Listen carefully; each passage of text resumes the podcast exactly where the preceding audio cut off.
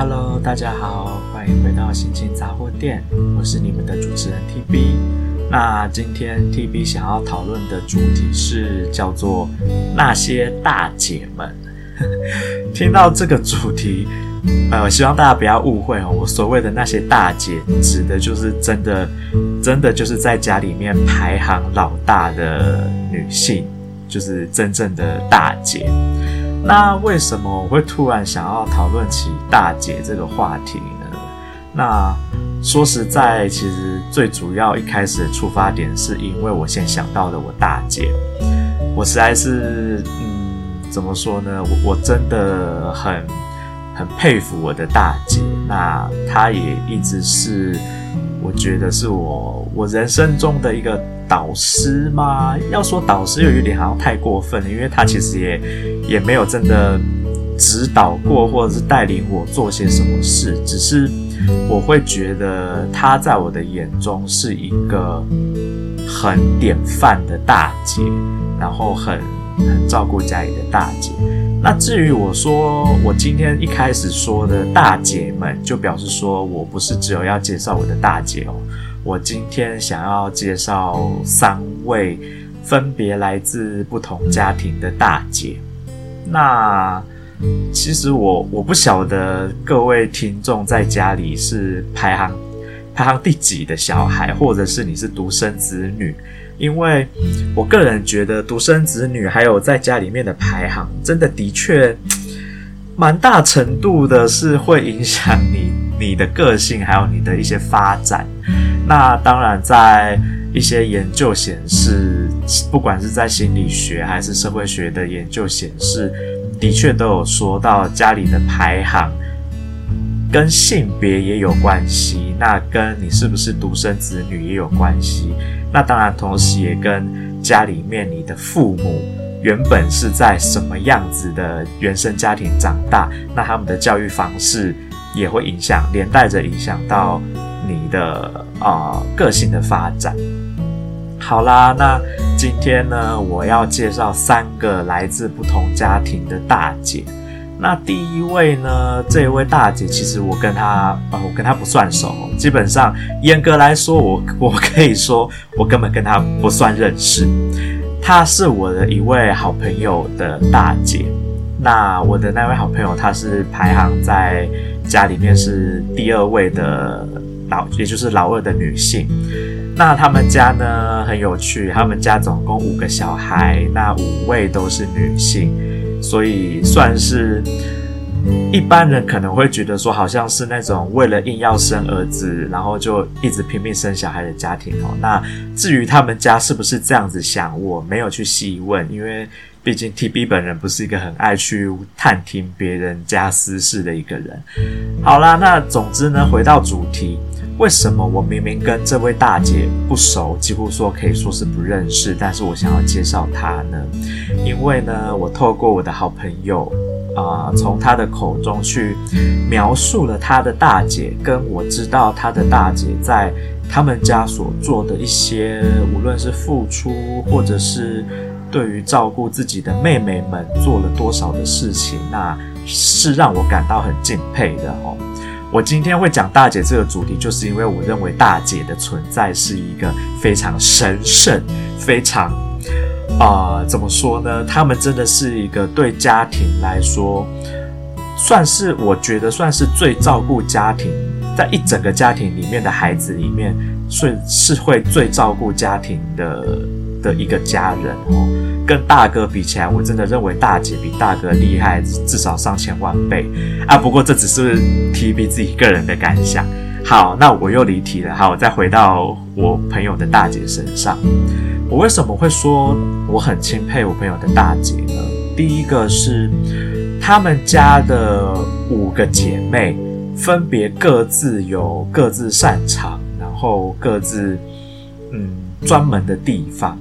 但是。最小的那一位妹妹，其实年纪跟上面四个姐姐年纪其实差蛮多的。那至于原因是什么呢？我也不知道，因为我没有去特别去问。那总之呢，其实他们家上面的四个姐姐，基本上对他们的小妹来说，就像是多了四位妈妈一样，这四位姐姐其实都会很关心最小的这个妹妹的发展。那当然，身为上面的老大、老二的两个姐姐们，对于下面的妹妹也都是会有各种不同的关心啦，还有照顾。那他们的大姐呢？简单来说，我嗯、算是他们家五个姐妹里面，扣掉最小的妹妹还在念书之外，是最会赚钱的。哎，我要先说哦，所谓的最会赚钱，不不代表是因为我钦佩她的原因。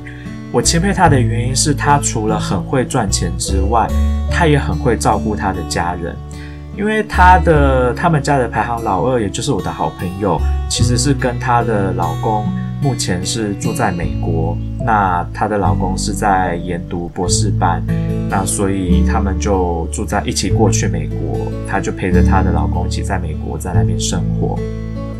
那我知道其中有一年呢，她的大姐。就带着他们家的剩下的四位姐妹，也就是应该说剩下的三位妹妹啦，就是一起去拜访了我的朋友。那从头到尾所有的旅费全部都是这位大姐出的。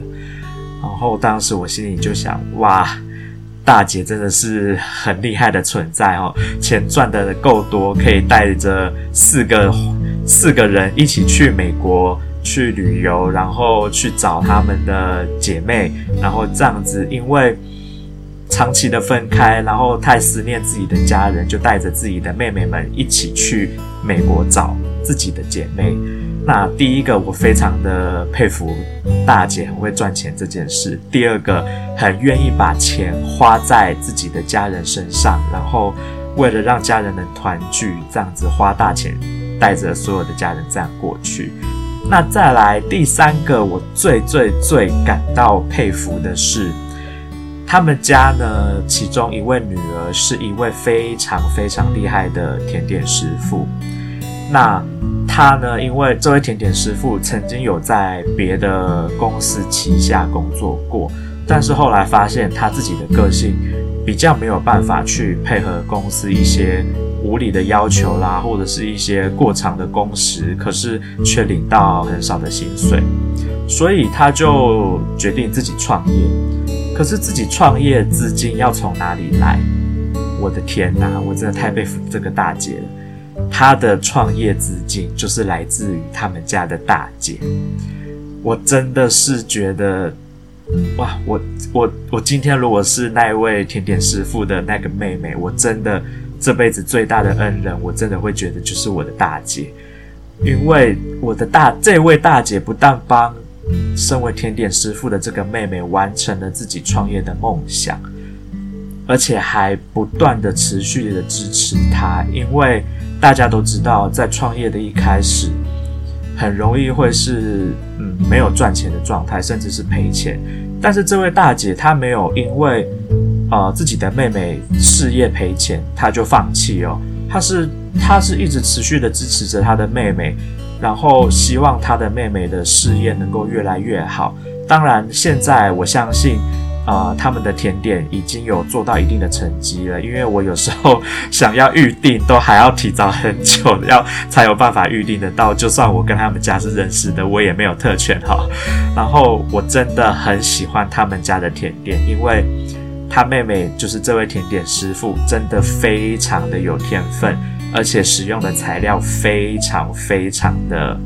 真材实料，而且对于食安上面非常的注重，绝对是使用完全有机无农药的食材，而且有些材料会从国外，有些当然就是会配合当地的小农啦，使用当地的食材。那我觉得他们家的甜点真的是好吃到。虽然价格稍微偏高一点点，但是我非常愿意花钱去买。那我在这边也帮他们做一下广告，大家可以去，无论是 Pinkoi 或者是 Facebook，或者是你直接在网络上面去搜寻“宠”这呃宠物的“宠”，你就去搜寻“宠烘焙”或者是“宠甜点”、“宠蛋糕”，或者是你用英文。宠奇这样子去查，就会查到他们家的甜点。那他们家就是主要目前主打比较快可以拿到的就是马卡龙，他们家的马卡龙就是很好吃，甜而不腻，而且口味非常多。那至于其他的蛋糕类啊、塔类，我都有试过，真的非常好吃哈。TB 真的推荐大家可以去试看看。好，那第一位大姐就是这位，我虽然跟她不熟，不是很认识的大姐，可是我非常的钦佩她。那再来呢，我要介绍的第二位大姐呢，是我的前同事，是一位啊、虽然我已经离职，但是我跟她保持非常非常友好的关系。甚至呢，我们在上个礼拜六，我们还一起见面，因为啊，七月十五号是他的生日，那我就跟他说，你提早来台中，因为他不是住在台中，他是住在高雄，我就跟他说，你来台中，我送你，就是送你一个礼物。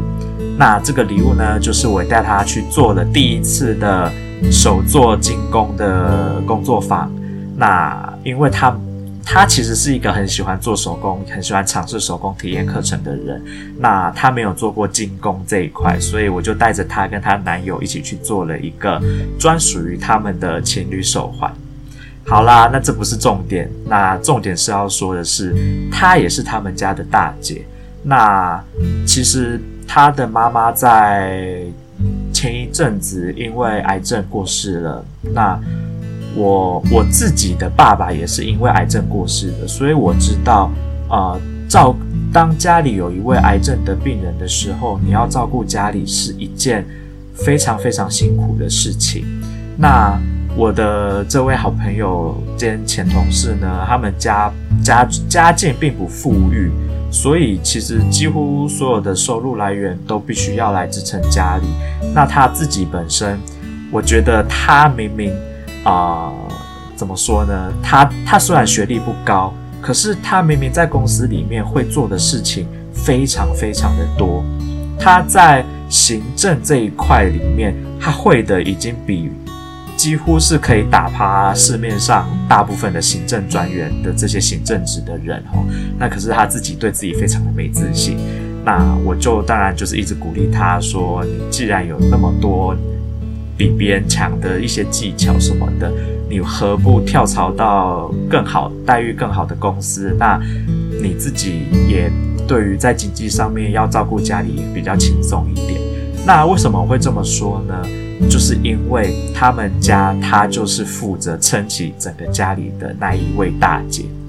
我不是说他们家的其他家人有做不好或什么的，而是说他对家里的那一股责任感。真的很强烈，真的是因为他爸爸呃身体不是很好，所以他非常的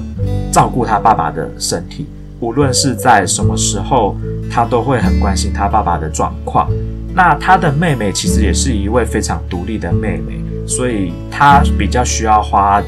比较多的精力在照顾爸爸身上。那妹妹就很独立嘛，所以可以好好的照顾好自己，不太需要。她这位姐姐再去烦恼，那可是呢，她因为我觉得她有很多的天赋，像是她对画画很有兴趣，那我一直很鼓励她去进修关于画画这件事情，让自己的未来有多更多的路可以选择，不要一直把自己困在所谓的行政助理这样子一个很低阶、没有发展性的职业上面。那我觉得他的能力也已经基本上超过很多所谓的行政职，也就是专员级以上的人了。那所以，我就会一直鼓励他去做各种不同的尝试。那他常常会因为为了要照顾家人的原因，照顾他爸爸，他会受到很多的限制。他现在除了他的正职之外，他其实还有在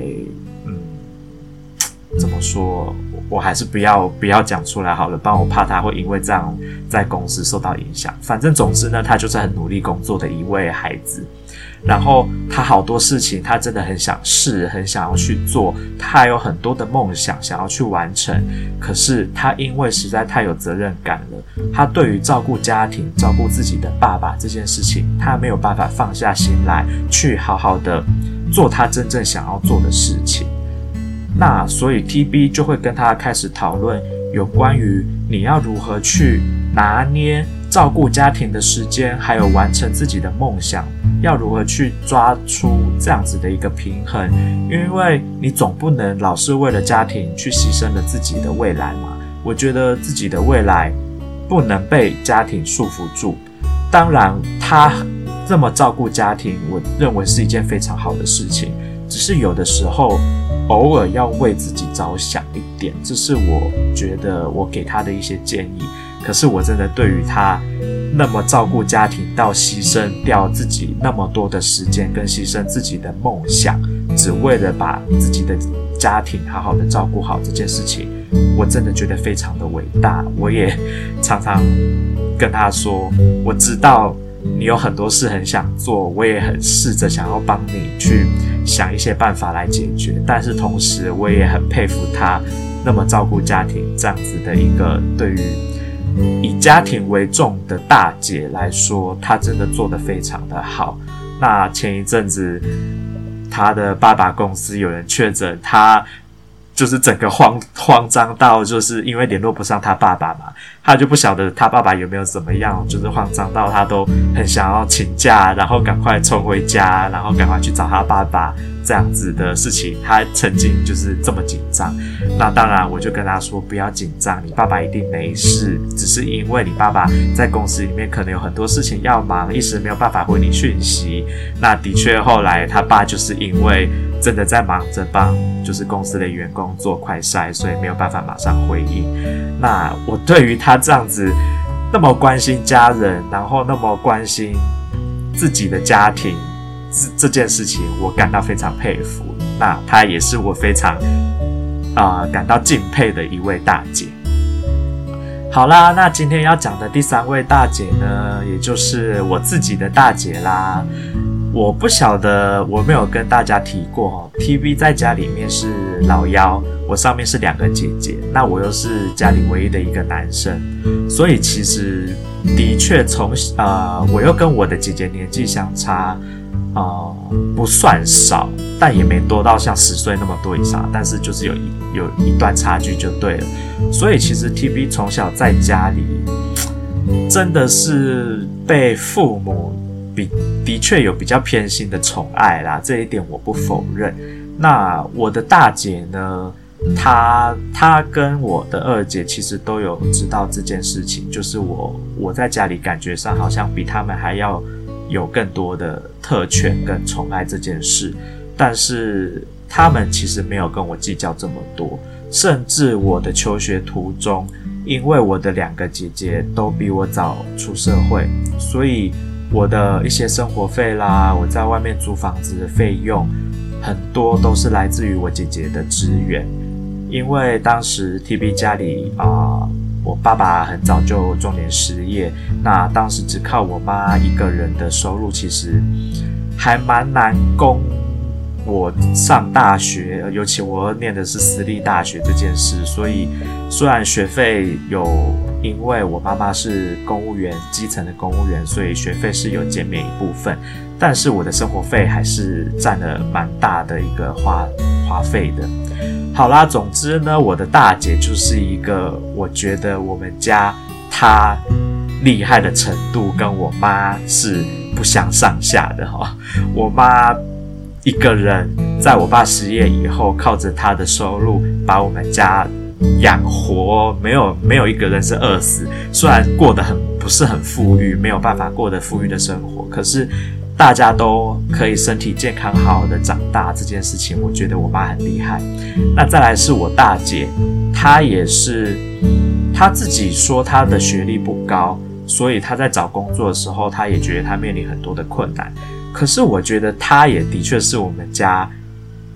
呃，不算我我父母好了，就我们家三个小孩子来说好了，他也的确是我们家里面最会赚钱、最有想法，然后对于新的事物学习能力跟学习的动机最高的一个人。那他也是家里面正能量最高的，所以他在家里面有一些不好的事情发生的时候，他永远。都是第一个跳出来去提出解决问题，去为大家来想办法，甚至是一肩扛起所有责任的那一个人。对于这一点，我真的是啊、呃、，TB 自己真的觉得很惭愧，因为我明明是家里面，我爸已经过世嘛，所以我现在是家里面唯一的男生。那对于传统的思维来说，男性就是应该要把家里撑起来的那一个人。可是，在我们家做到这件事情的人是我的大姐，不是我。甚至我在前一阵子还惹出了蛮大的一个麻烦的，然后我本来以为我自己可以去解决，因为我跟我大姐个性比较像，我们两个都是属于啊、在家里比较叛逆的小孩，就是比较不听家长的话，我们想要做什么事情，我们会自己去做。那如果面临到了失败跟挫折，我们两个是会自己去负责任、自己去解决掉的人的那种类型。可是呢，TB 前一阵子惹出来的那个麻烦是大条到，就是时间牵扯到了蛮长一段时间，然后我自己真的没有办法解决，然后就导致了我生病，我得忧郁症这件事情嘛。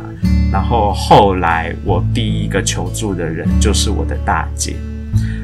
那我的大姐听到我发生的事情以后，当然，她她完全没有责怪我，没有骂我。我我其实当下跟她讲的时候，我超怕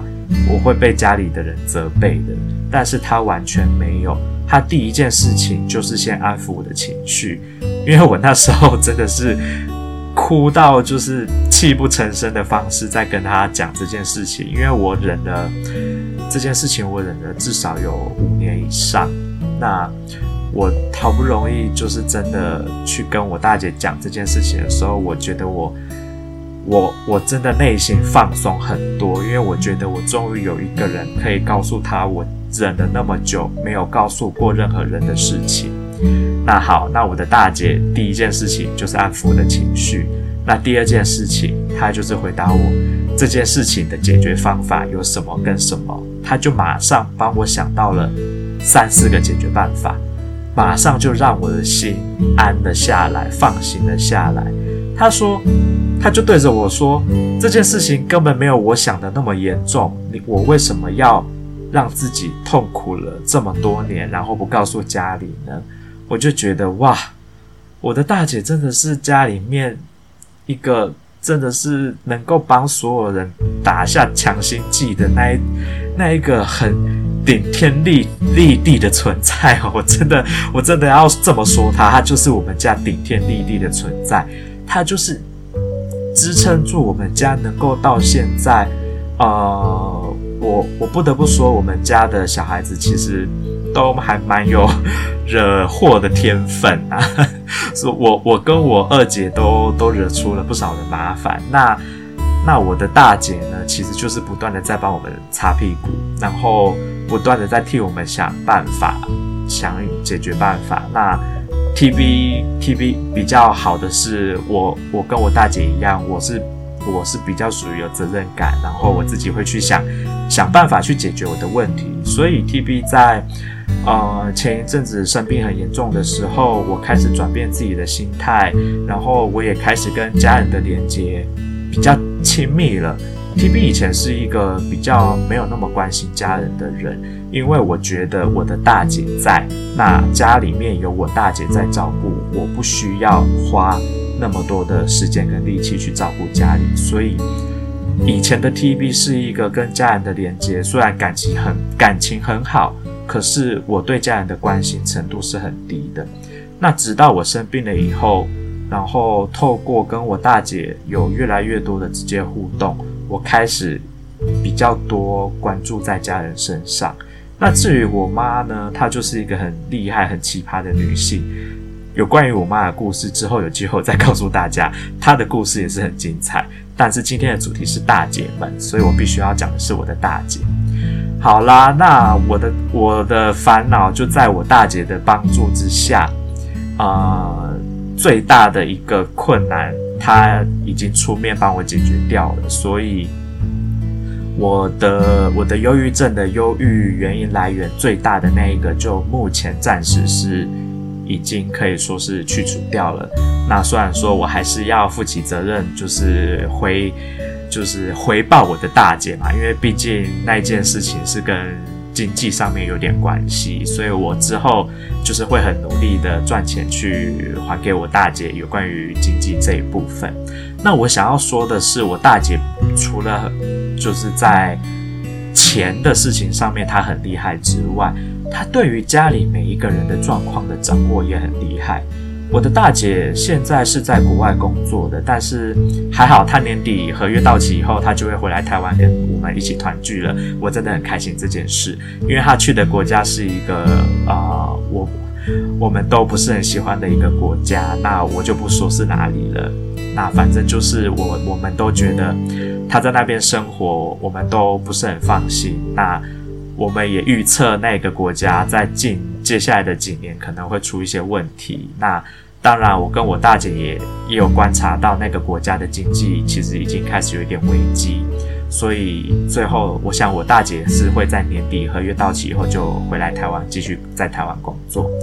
那我要说的是，她就算人远在国外，还有当时 TB 在国外，然后她却可以都掌握住。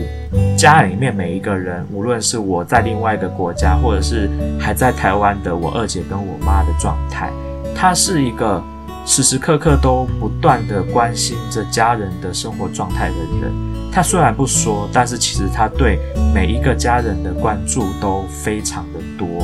我这件事情，我是一直到就是之前我哭着跟她哭哭诉我的困难的时候，她才跟我说的。我才知道哦，原来我的大姐，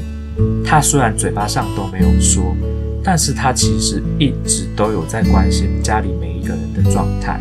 那当我后来从美国回到台湾之后，我在台湾的这三年，那中间她当然也有回来的时候，她其实我家里的人都有发现我，我有点怪怪的。可是因为他们太太了解我的个性了，他们知道我就是。他们如果问我，我也不会说的那种类型。我就是把所有的烦恼都积压在心里面，到最后就是一口气爆发，然后就生病了的这种神经病。好了，反正后来我们就有说好，没我们就是那么亲密的家人。那以后有问题就是一定要说好，这是题外话。那总之呢，我的大姐就是除了出面帮我解决掉了我的问题，让我现在能够好好的。朝着我的梦想前进，然后继续做着我想要做的事情，然后去开创我想要走的路跟我想要的未来。那接下来就是我跟我大姐现在一直都有在往好的方向在前进嘛，因为我跟我大姐我说过了，我们两个比较像，我们两个对于自己的未来是有在规划跟有在想要如何去计划、去执行、去前进的。那接下来呢，我们就希望做到的事情，就是帮助我的二姐去找到她的未来的梦想跟志向。因为呢，我的二姐现在呃处在一个状态不是很好的情况下，那我们其实很想要帮她，可是我二姐也是一个很固执的人，她自己在心里面建造的那一面墙又高又厚，我跟我大姐其实很难。很难去打破那道墙去帮助他，可是我跟我大姐，我们两个说了，我们不会放弃这件事，因为我们就是姐弟，我们就是三个有血缘关系、感情最亲密的姐弟，那我们永远不会抛弃下任何一位家里面的成员。那我的大姐，她已经在。计划要如何帮助我二姐？事实上，他从好几年前开始就一直在帮助我二姐。可是他当时认为他用的方式可能有点错误，造成了我二姐的依赖性有点过高。那也是造成他决定要出国去工作的原因。他希望我二姐独立。只是这一件事情并没有如，如当初他所想的进行的那么顺利，所以他接下来也是要回来的其中一个原因呢，也是为了家人，为了要我跟我大姐，我们两个即将要好好的配合，互相配合，然后希望我的二姐能够好好的发挥她的才华，发挥她的能力，去走出他能够走出的道路，是只有专属于他自己。能够走出的璀璨的道路，而不是像现在这样子，一个嗯，怎么说呢？我觉得他现在是刚好在面临人生的道路上面一个很大的关卡，他跨不过去。那我跟我大姐现在试着要帮助他一起跨过那道墙。那但是我二姐她她对于外来的援助比较没有办法去接受。那他可能自己也真的还不知道要用什么方法去跨过那道墙，也不知道。跨就算跨过了那道墙，他的路要怎么走？那这是接下来我跟我大姐要去帮他的事情。好啦，那今天我讲了，我分享了三个来自于不同家庭的大姐。那大家有没有发现我为什么会讲这三个大姐的故事呢？他们三位大姐的共通点就是，他们对于家庭的付出以及牺牲已经达到。我觉得有的时候是，就是有一点，算是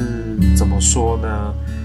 为了为了照顾家庭而牺牲了自己的某一部分想要做的事情。那 TV 是老幺，TV 一直以来都是我想做什么就要做什么的那种类型。我从来不曾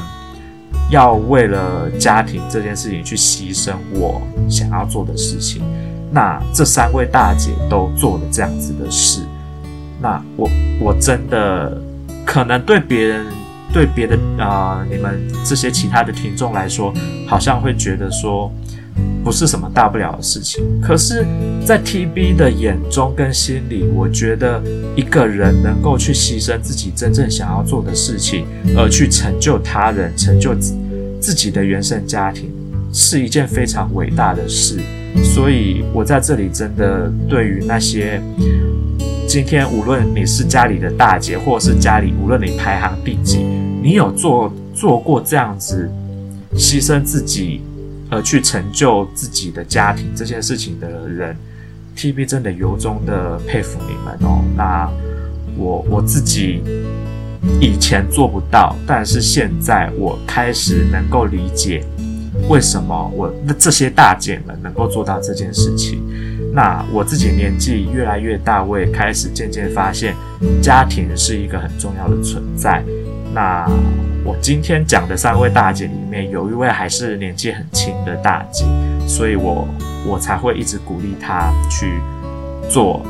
她自己想要做的事情。有的时候不要被家庭束缚住了。那至于，我朋友的大姐跟我自己的大姐年纪都是属于比较长的，他们自己已经都有一套规划，不太需要别人再去帮他们想要怎么做。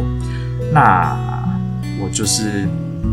今天很高兴可以把我认识的这三位大姐的故事分享给所有的听众听。那他们也是我在我的人生里面会被我当做是啊、我的学习目标的一群人，因为。我的不足，我在他们身上看到了，我就会去学习。那我当然就会希望我也能够越来越好，我能够也负起家里面的成员的一份子，能够去照顾好自己的家庭。好啦，那今天的节目就分享到这边。我希望啊、听众们在听完这些今天这些大姐的故事，也可以好好的想想自己在家里面的身份是什么样子，自己有没有曾经做过什么样啊、牺牲自己去成就家里的事情啦，又或者是你自己是像以前的 TB 一样比较自私，那你就可以去稍微想想。你能够有现在的成就，是不是靠着家里面其他的成员去把你养出来的？你才有这样子的成就呢？我希望大家可以好好的想一下这件事情。那今天的节目就到这边结束喽，谢谢大家收听今天的心情杂货店，我是你们的主持人 TB，祝大家有美好的一天，拜拜。